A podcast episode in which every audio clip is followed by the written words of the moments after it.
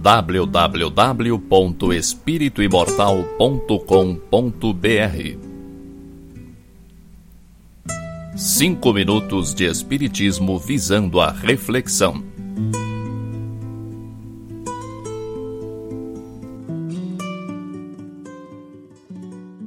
Você respeita as diferenças entre as pessoas? Você sabe valorizar quem é diferente de você? Você sabe que todos somos espíritos imortais, com milênios de experiência. Na sua vida atual, você teve uma determinada educação. Tem as suas experiências profissionais e amorosas, entre outros muitos fatores que influenciam o seu modo de pensar, falar e agir. Assim é com todo mundo. Você sabe que é das diferenças que surgem novos aprendizados e outros pontos de vista. Se você convivesse só com pessoas muito semelhantes a você, com os mesmos gostos, as mesmas ideias, os mesmos objetivos e o mesmo modo de olhar o mundo, suas oportunidades de aprendizado seriam muito menores. Acho que você concorda com tudo isso. Mas será que você tem maturidade suficiente para saber lidar com as diferenças? Eu, particularmente, às vezes deixo a desejar. Você consegue conviver em harmonia? Em casa, no trabalho, no grupo de estudos? O mínimo que se espera do convívio humano é o respeito um pelo outro. Em qualquer grupo social de que você faça parte, você está sujeito a conviver com pessoas infelizes, revoltadas, rabugentas. E você sabe que em qualquer convívio um pouco mais próximo, a troca de energias, ao lidar com essas pessoas negativas, você pode ser afetado por suas emoções desequilibradas. Para quem se esforça para melhorar a si mesmo, para quem procura desenvolver suas virtudes, para quem está buscando a sua reforma íntima, a dificuldade de lidar com pessoas muito diferentes pode causar sentimento de culpa. Culpa por não aceitar as diferenças como gostaria, culpa por não ter a paciência, a tolerância, a indulgência necessárias para lidar com essas situações. Se for o seu caso, por favor, não se culpe. O sentimento de culpa não resolve nada, só atrapalha. Você não pode cobrar do outro que seja como você, que o outro pense, fale e haja como você. Mas você também não pode cobrar de si por não gostar de algumas atitudes e comportamentos do outro.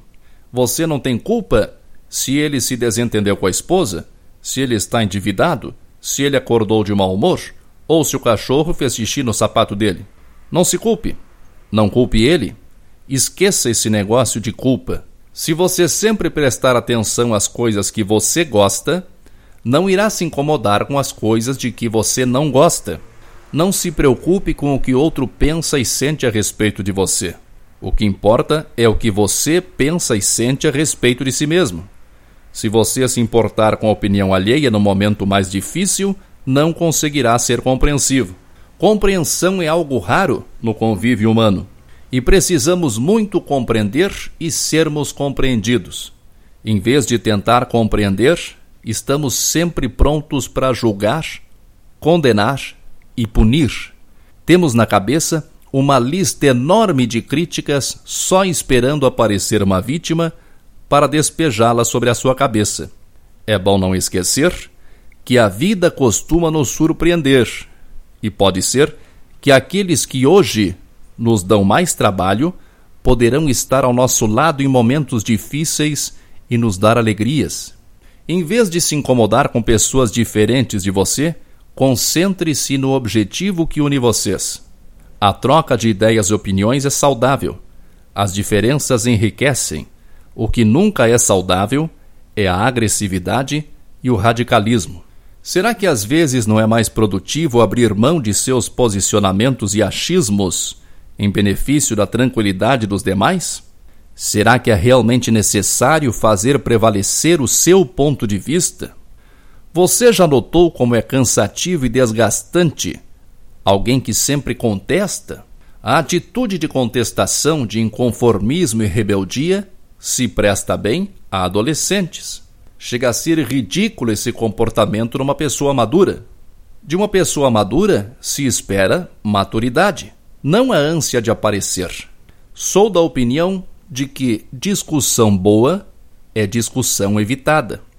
Na esmagadora maioria dos casos, a discussão se presta exclusivamente à defesa da vaidade, gerando posições inflexíveis e deturpadas.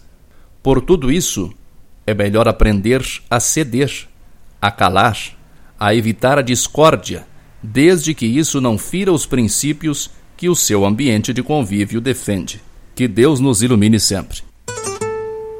www.espirituimortal.com.br